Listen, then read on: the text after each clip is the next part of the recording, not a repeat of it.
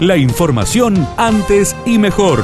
Titulares en AM930 FM93.3. Radio Villa María.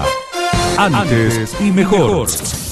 Gastronómicos pidieron trabajar hasta medianoche y con el 50% de la ocupación, Andrés Paradela, de la Cámara que representa al sector en Villa María, dialogó con nuestra emisora. Pedido desesperado hacia el gobierno para que ayude al sector, digamos, que pueda trabajar, porque Córdoba, entre todo, nos ha apoyado mucho con relación a, otras provincias. Pero bueno, vamos a ver ahora, porque todavía de cómo estamos en no estamos tan bien en el tema del nivel de ocupación de camas nosotros pedimos por favor que se pueda trabajar, porque si no, eh, ya el centro es una lástima verlo, lo que va a ser si cierran más locales gastronómicos. Nosotros vamos a aguantar, digamos, hasta el 19 que nos pidieron, les hicimos el aguante, ahora pedimos por favor a ellos que nos dejen trabajar. Fin de largo y Día del Padre piden extremar cuidados y el gobierno cordobés junto a autoridades de sanatorios volvieron a recordar la grave situación que atraviesa el sector sanitario. Guillermo Abramián, director de la Clínica Especialidades, brindó detalles. Nos preocupa mucho porque todavía no, no hemos podido este, lograr una baja sustancial del nivel de contagio. Este, si bien se nota una disminución, estamos en una meseta alta.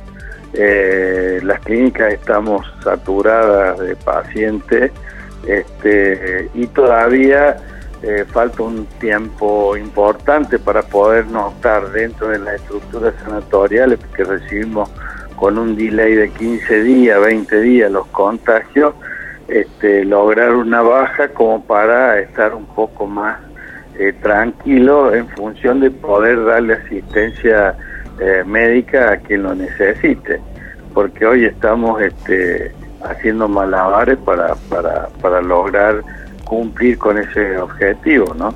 Conoce la vacuna que adquirió Córdoba para el coronavirus. Adolfo Hernández Garduño, vocero del laboratorio Cancino, explicó a Radio Villa María eficacia, seguridad y efectos de esta vacuna. Cancino es una vacuna básicamente vectorial, es una vacuna eficaz, segura, de fácil transportación de una sola dosis. Y cuando hablo de que es una, eh, eh, es una vacuna vectorial, lo que estamos utilizando es una vacuna donde tomamos un virus prestado, en este caso un adenovirus, lo modificamos y lo hacemos como en algún momento se puede decir en algún documento defectuoso para que no cause realmente ningún problema al organismo y dentro de ese virus lo que hacemos es introducir una proteína que se conoce como proteína S y es la que le permite cuando entra al organismo poder acercarse a la célula, a la pared de, de las células y poder fijarse y poder penetrar este, este, esta proteína. El nivel de eficacia que tenemos con la vacuna de Cancino después de, dos semanas de aplicación y cuando hacemos esta mención a 28 días decimos que hay una prevención